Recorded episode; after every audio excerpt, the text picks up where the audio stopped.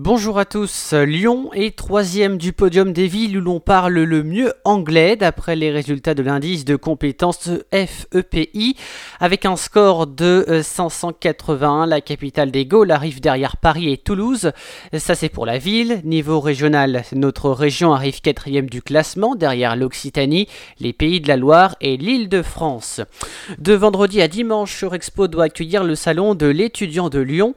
Les organisateurs annoncent ce mardi dit que l'événement se tiendra bien en présentiel avec des mesures sanitaires renforcées et strictes. Le masque est obligatoire pour tout le monde et le passe sanitaire sera demandé à partir de 12 ans. Le salon de l'étudiant accueillera à Eurexpo près de 300 organismes de euh, formation répartis sur 20 secteurs ainsi que de l'académie. La progression du variant Omicron à Lyon et dans le Rhône devrait impacter l'offre TCL dans les prochains jours.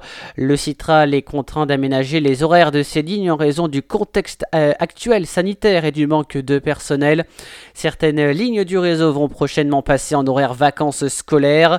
Dans tous les cas, TCL appelle ses voyageurs à se renseigner sur le site www.tcl.fr pour avoir les horaires de leur ligne en temps réel, à savoir que le service Mon TCL mis en place par le réseau permet également d'être alerté des changements d'horaire, de panne ou possible retard des lignes que l'utilisateur aura sélectionné en amont.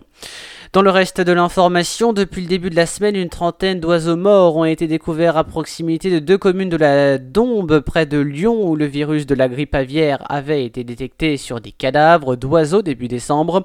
Pour éviter une propagation du virus aux élevages, le périmètre de contrôle a été étendu à 40 communes. Afin de prévenir la diffusion de la maladie, notamment aux élevages, une zone réglementée avait été en fait établie dans un rayon de 5 km au départ autour des communes de Birieux et Bouligneux, où les oiseaux morts avaient été retrouvés. À ce jour, aucun élevage commercial n'est infecté par la maladie dans l'Ain, assure la préfecture. La zone de contrôle temporaire a donc été étendue à 40 communes situées au cœur de la Dombe. Un homme a été porté disparu euh, depuis le 24 décembre dernier et donc euh, n'a pas été retrouvé. L'homme âgé de 51 ans a quitté son domicile de Mions à côté de Lyon à pied et n'a plus donné signe de vie depuis. Euh, il était considéré comme étant fragile psychologiquement. Un appel à témoins avait été lancé. Un gros dispositif de sécurité a été déployé euh, vers 15h hier après-midi à Saint-Fond après une alerte à la bombe. Selon nos confrères du Progrès, le supermarché Carrefour Market a reçu un appel anonyme faisant état d'une bombe qui allait exploser. Tous les clients et les employés ont été évacués. Le dispositif, rassurez-vous, a été levé vers 16h20 pour faute de euh, canular téléphonique. Euh, nouveau report de rencontre pour l'Asvel en basket, euh, confronté à de nouveaux cas positifs au sein de son effectif. Le club Villeurbanne a demandé et obtenu le report du match face à Monaco, comptant pour la 19e journée d'Euroleague. Cette rencontre aurait dû avoir lieu ce vendredi à l'Astrobal. La date euh, de report sera communiquée euh, prochainement.